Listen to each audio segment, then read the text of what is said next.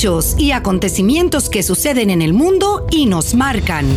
Cómo entenderlos en perspectiva, cómo saber si nos afectan y cómo enfrentarlos. El mundo en perspectiva con Marta Colomina y Orián Brito.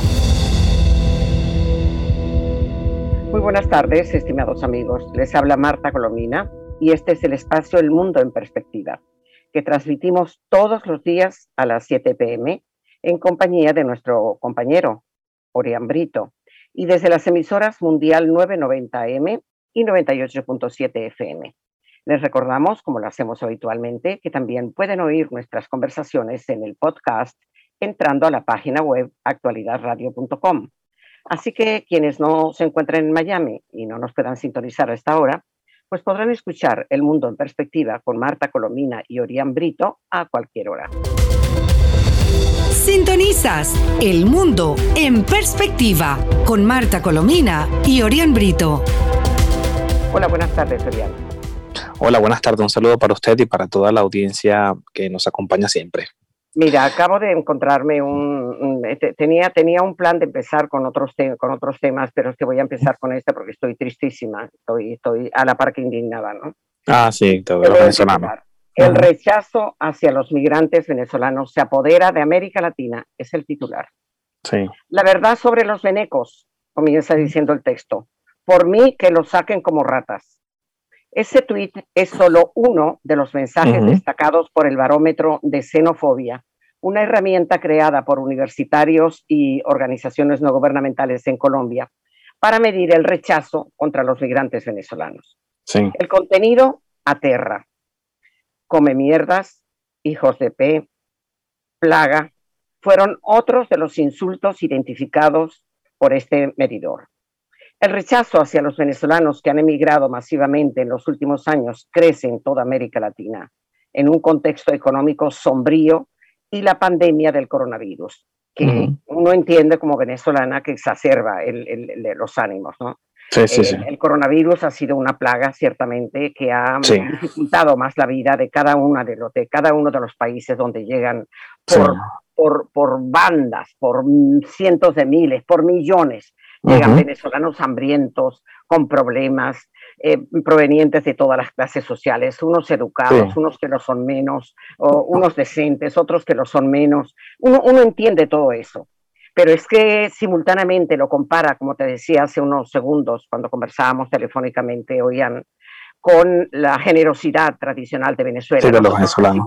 Más de un millón. No, no, no, no, puedo citar las cifras con exactitud porque no las tengo y no tengo ni idea. Yo solo sé que me topaba con, con colombianos por miles, me topaba con, con peruanos por miles, con de República Dominicana, mexicanos, de todo tipo. los que huían de la guerra civil española, que llegaron eh, a, a México, muchos de ellos, otros a España, fueron tratados. Los que huyeron de la, de la ah, dictadura de, Pinochet, ¿no? Y que uno ve ahora que el gobierno que se, se considera que es eh, democrático de Piñera los saca como si fueran perros ahí sin, sin, mira, no puedo, no resisto, no, no, no, no estoy siendo ni siquiera racional a la hora del análisis, eh, pero algo, algo, muy malo está pasando en, en la conciencia de, de muchos gobernantes y de, y de algunas que otras personas. Y frente a esta situación, el panorama es eh, complejo porque se estima que este éxodo va a seguir creciendo para los próximos meses. A eso, fíjate, a eso voy. Déjame que leo otra parte más del informe.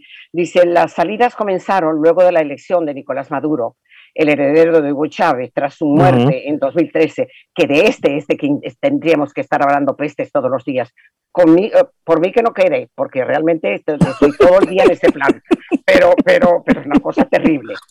Eh, y se intensificó entre 2014 y 2015 con una crisis económica que arruinó el poder adquisitiva, adquisitivo y llevó a más de 5 millones de venezolanos. En este momento se calcula que la cifra ya superó los 6 millones.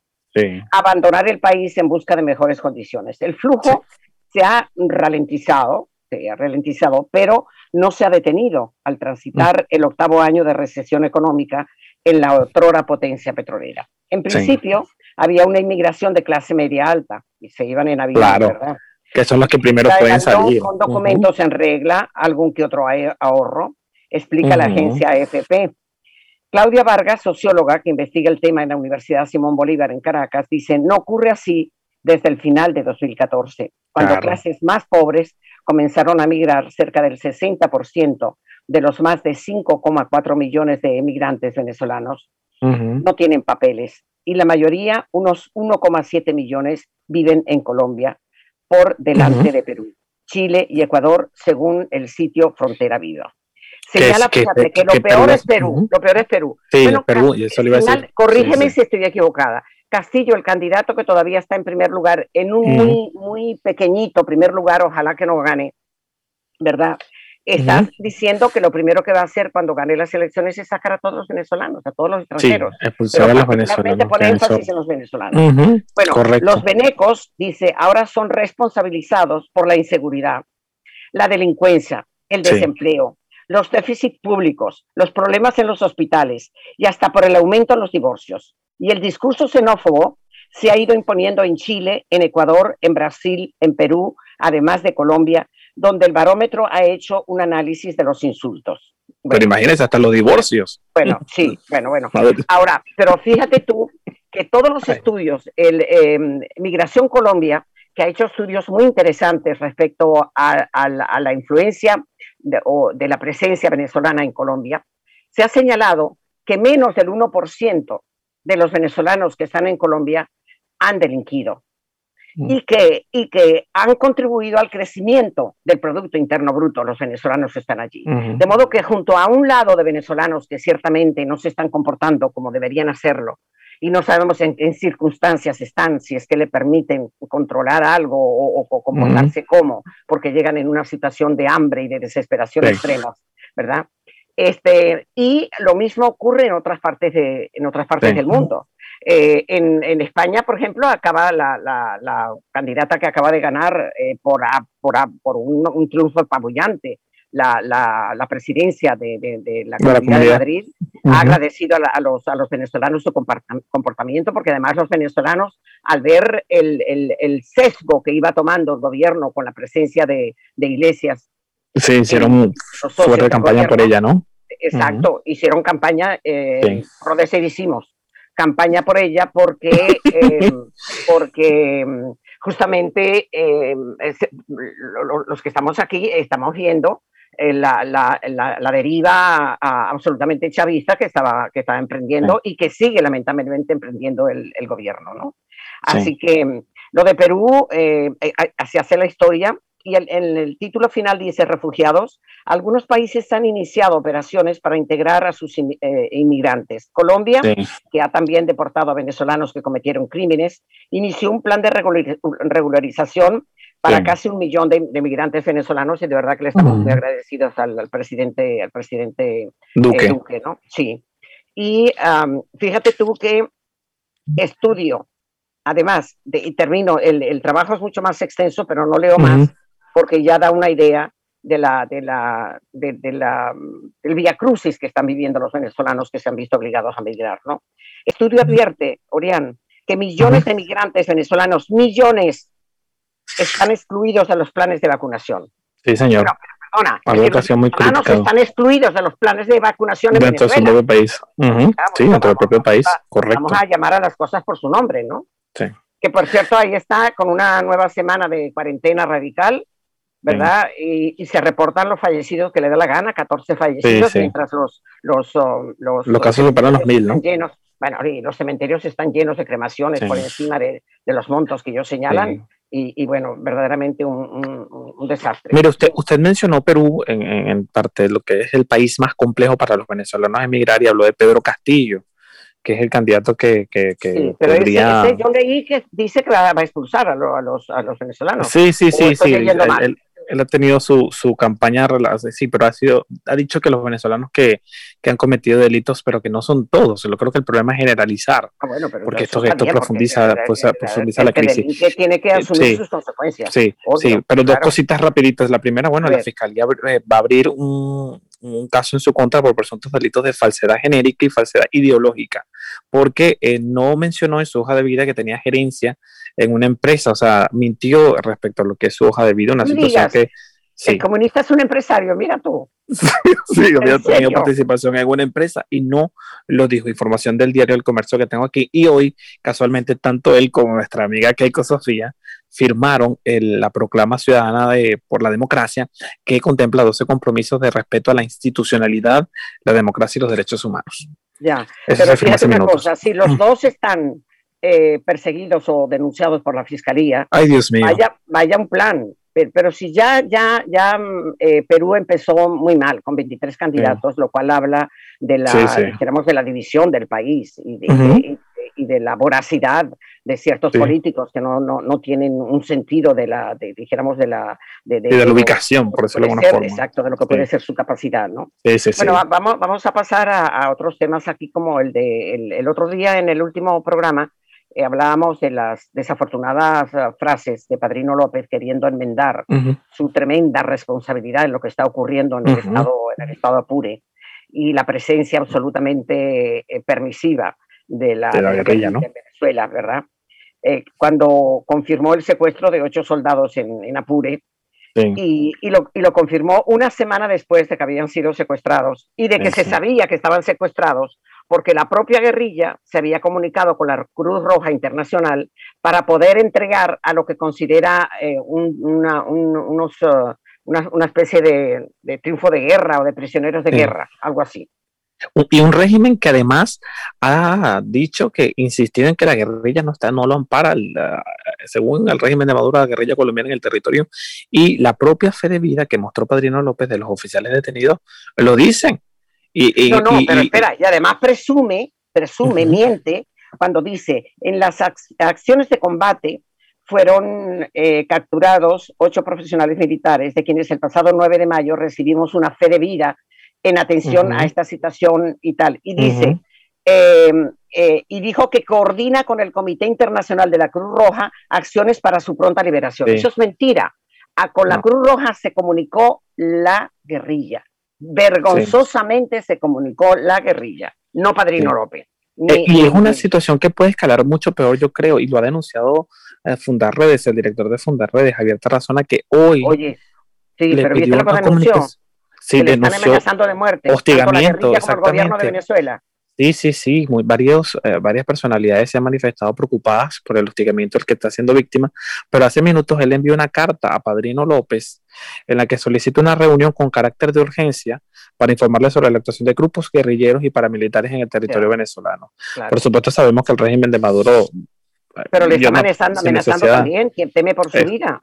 Sí, sí, sí. Bueno, fíjate, aquí tengo una, en esa amenaza en vez de atenderla. Ah, sí, aquí tengo una comunicación de la, de la, de la diputada Olivia Lozano, Olivia Lozano, que preside la, la, la, Comisión de Política Exterior de la, de la Asamblea Legítima, eh, que ha sido asumido por la oposición venezolana, eh, liderada por, por Juan Guaidó, que dijo que los, los, combates entre la Fuerza Armada y disidentes de la extinta FARC, que se registran desde el pasado 21 de marzo en el estado fronterizo eh, con Colombia de Apure, puede escalar a un conflicto subregional. Sí, sin duda. Alertamos a la comunidad internacional y en especial a todos los países americanos que el conflicto que se lleva a cabo actualmente en el Arauca está, estado apure, entre facciones de las FARC y el ejército venezolano, puede llegar a escalar y convertirse en un conflicto subregional que generará la desestabilización hemisférica total, dice un comunicado difundido por Olivia Lozano.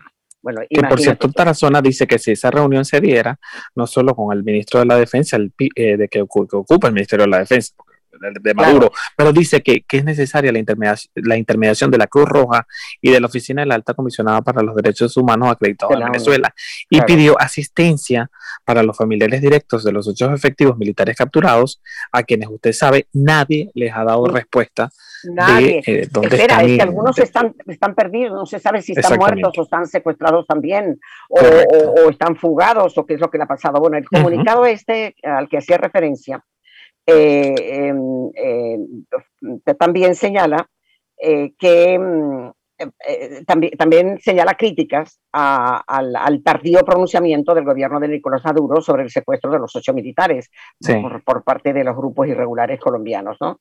que además ha evitado identificar porque no ha identificado a, los, mm, a, los que están, a los que están secuestrados algo verdaderamente terrible, ¿no? Que sí lo hizo, por cierto, eh, eh, el, el, Fundaredes. Hay que, Mira, la, situación, tú cuando te refieres al caso de Colombia, que has estado muy preocupado como, como todos, los venezolanos lo estamos, ¿verdad? Este, hoy aparece una, una información en la revista Semana, en la revista colombiana, increíble, con este titular. Toma de Cali Cali fue tomada por, por, la, por, por la guerrilla eh, durante todos estos tiempos que no han concluido de violencia, a pesar de los esfuerzos que está haciendo el presidente Duque para que se acabe la, la, violencia. Toma de Cali, dice, las grabaciones de alias Jacobo que prueban la participación de disidencias de las FARC en la toma de Cali. Semana tuvo acceso a las conversaciones en las que se escucha al comandante de las milicias de la columna de Agoberto Ramos de las disidencias de las FARC organizando el transporte de material explosivo, armas y hombres a los lugares más afectados por el vandalismo y los ataques contra la fuerza pública en Cali. Imagínate tú. Sí, y eso se ha denunciado reiteradamente. Fíjese que en Cali casualmente capturaron a 30 venezolanos indocumentados que estarían implicados en, esta, en estas revueltas. Y yo conversé la semana pasada con un funcionario del gobierno colombiano que me decía una cosa interesante. Primero, el gobierno colombiano ha respetado el derecho a la protesta hay casos de abuso policial que son puntualizados y son atendidos por la propia fiscalía. En consecuencia, no hay duda de que hay una, eh, digamos, esta influencia por parte del régimen venezolano y, claro, mencionar que el cubano, que el cubano no se queda atrás. Fíjate, Arango dice, señalado de comandar las milicias de la columna de Roberto Ramos, tenía todo el peso para asegurarse que la capital del Valle del Cauca quedara sitiada.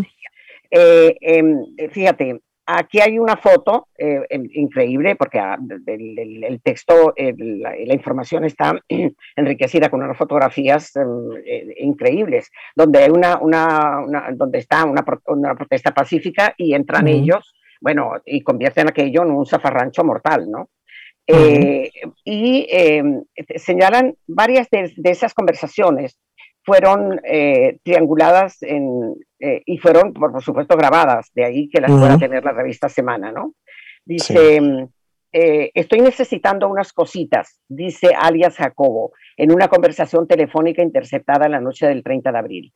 Al otro lado de la línea, según las autoridades, le responde una voz desde las montañas del norte de Cauca y dice, ya le mandé la que está sin explosivos y la que tiene explosivos. La conversación toda circula y ahí tienen armas de guerra sofisticadísimas, algo, algo increíble. el texto es muy largo y no, no Por cierto, hay una convocatoria otra vez para una protesta el 19 de, mayo. Ojalá el, gobierno de Duque pueda enfrentar esta situación que por supuesto juega en contra de la democracia, porque mientras esto ocurre, Petro, el candidato izquierdista, está por supuesto en su salsa, por decirlo de alguna forma. Claro, claro, claro. Bueno, fíjate, eh, vamos ahora a entrar al, tema de cómo que, está diciendo Maduro eh, después de que dijo de que dijo que aceptaba la propuesta de la propuesta de Guaidó, ¿no? Maduro saca las garras, dice un titular de creo que es de la patilla. Saca las garras antes de reunirse con Guaidó y adelanta su negativa a elecciones presidenciales. Nosotros lo dijimos desde el primer día. olvídense, olvídense que la ingenuidad de, de, la Unión Europea y de Estados Unidos de que Maduro está desesperado porque le levanten las sanciones, porque sin sanciones no puede llevar a cabo la liquidación final de Venezuela, eh, y mm, si, si le piden o le exigen que haga elecciones limpias, eh, presidenciales. Las otras las puede hacer, pero las presidenciales no. Y limpias tampoco, porque me gustaría que tú dijeras ahora lo que dice el que se hace pasar por, eh, por opositor respecto a cómo van a ser las elecciones eh, regionales. Esto lo dice el, vicepresidente del Consejo Nacional Electoral, Enrique Márquez, aseguró que esperan brindar condiciones para que los próximos comicios regionales y municipales conjuntos previstos para el 21 de noviembre sean, escuchan esto, un proceso medianamente transparente, el cual puedan entrar y aprovechar para ocupar posiciones ¿Tú sabes lo que significa que él diga que va a ser medianamente transparente y que encima le tengamos que agradecer que sea medianamente. No, no, insólito. Eso es insólito. Ah, pero pues ahora que te digo que el jefe del régimen chavista, eh, este, Nicolás Maduro, prepara la agenda o su pliego de peticiones para la reunión que va a sostener con su adversario, con Guaidó. En primer lugar, va a pedir que lo reconozcan como presidente de Venezuela. Ah, ok, ok. Oye, la lista. Eh, estén sentados porque de pie se van a caer. Que deje de llamar a intervenciones militares y que se opone totalmente a la elección presidencial. En un breve mensaje transmitido por la estatal venezolana de televisión, el jefe del régimen ratificó su disposición de conversar con la oposición y el presidente encargado de Venezuela, eh, em, Juan Guaidó. Hace tres días, el también presidente del Parlamento Legítimo lanzó la propuesta, ya sabemos, eh, Acuerdo de Salvación Nacional. La propuesta ha sido ampliamente aceptada por sectores de la oposición, incluido Enrique Capriles, y enseguida te voy a dar la palabra para que digas las barbaridades y la cosa terrible y además indigna, indigna. No, no tengo otra palabra para calificarlo, que declara Capriles hoy en el diario El Nuevo País. Pero sigo. El país. Y cómo mm, del chavismo a saber, Maduro, el presidente de la Asamblea Nacional, no legítima, Jorge Rodríguez y el ministro de la Defensa, Vladimir Padrino López. Los hermanos Delcy y Jorge Rodríguez llevan la voz cantante en el pliego de peticiones que llevará el chavismo a la mesa de negociaciones. Eh, y em, el segundo punto planteado es que rinda cuentas de eh, Guaidó, y esto se lo pide Jorge Rodríguez, de todos los recursos que le ha entregado Estados Unidos para conspirar y que regresen todas las cuentas bancarias. La empresa Citgo y monómetros a manos del Estado venezolano. O sea, a manos de la pandilla que ha saqueado el país hasta el extremo de que el país con las mayores reservas petroleras del mundo no tenga ni gasolina, ni tenga gasoil, ni tenga cómo sacar la gasolina, tampoco porque Venezuela, Venezuela a PDVSA la han quebrado de tal manera que ya no Y dijo, cuando terminó el pliego de peticiones, dijo que eso era empezandito, es decir, que, así dijo Tito textualmente, dijo que eso era empezandito. Así que bajo esas condiciones es las que pretende el régimen de Maduro conversar. Aquí tengo las declaraciones de Capriles, por cierto.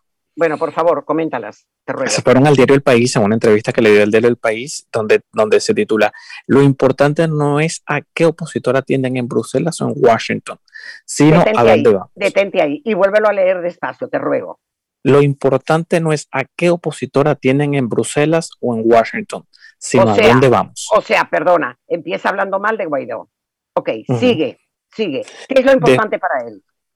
Después dice, eh, la pregunta, le pregunta a la periodista, ¿cuántos, uh, ¿cuánto ha tenido usted que ver en las últimas concesiones y gestos del chavismo? Y responde, yo no estoy en Madrid, estoy en Caracas sobre el terreno.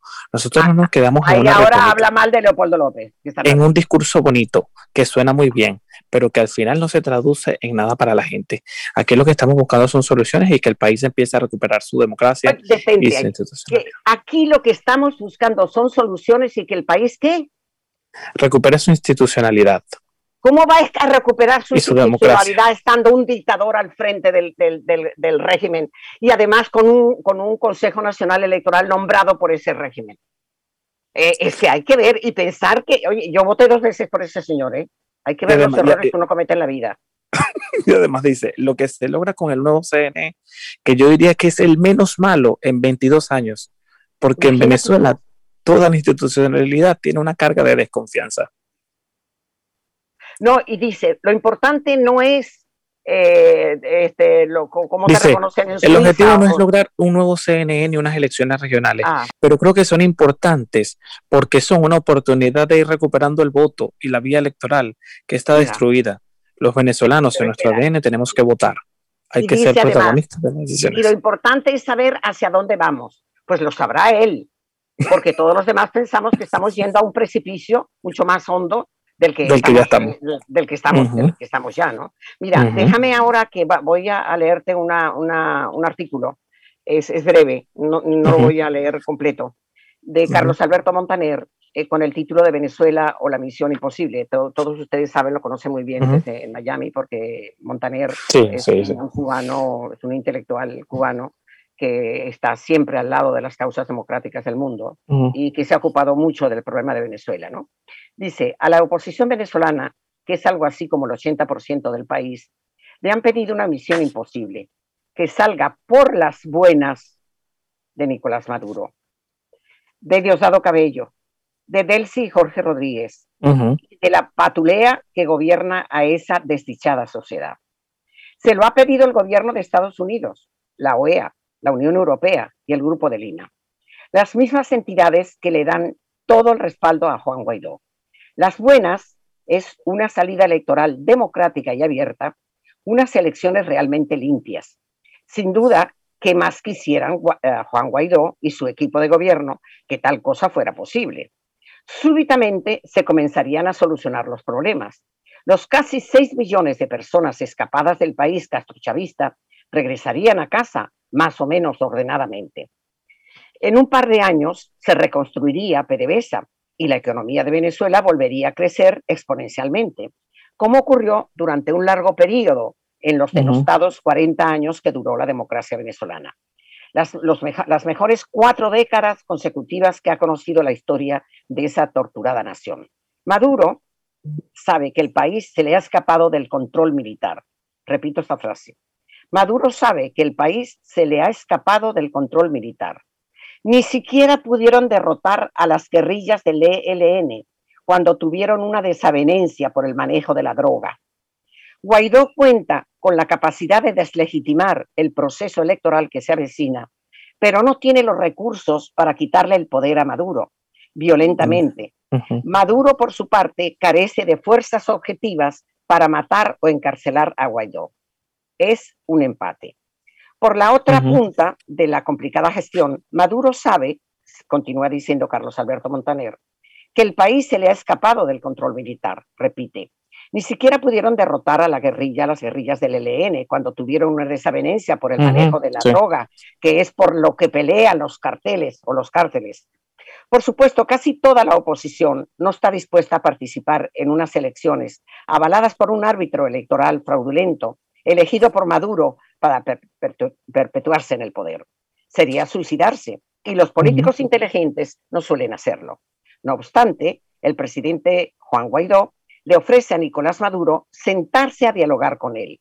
¿Para qué lo haría si ya ha dicho que no piensa participar en el simulacro electoral oficialmente diseñado? Tal vez para transmitir de primera mano una salida al impasse en que Maduro ha metido al país. ¿Acaso para solucionar por primera vez por procedimientos pacíficos la crisis que vive Venezuela? Maduro está entre la espada y la pared. Nadie quiere vincularse a un capo de la droga. Ha sido con toda justicia norieguizado de, Noriega, ¿no? Es él y no Guaidó el que tiene que traer soluciones a la mesa. Además, el 5% del país vive decentemente porque el resto no tiene dólares. Eso se agravará. Las sanciones de Estados Unidos han tenido efecto. Dentro de 90 días, a juzgar por los informes de Rose Dallin, de Caracas Capital, no habrá un dólar ni una onza de oro en las reservas del país. Irán y Turquía sigue diciendo Montaner, quedan muy lejos y no querrán irritar más a los estadounidenses. Los chinos y los rusos dan por perdidos los préstamos, especialmente los chinos.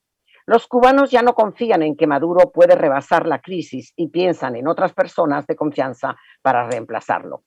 Concluye diciendo mm, Montaner lo siguiente. Los militares de alta graduación no tendrán dónde robar. Los, Repito, los militares de alta graduación no tendrán dónde robar. Los informes de los cubanos a Díaz Canel son tremebundos. Ya no confían en que Maduro pueda rebasar la crisis y piensan en otras personas de confianza para reemplazarlo. ¿Qué pueden ofrecerle Guaidó? ¿Qué puede ofrecerle Guaidó a Maduro a cambio de su renuncia sin persecuciones?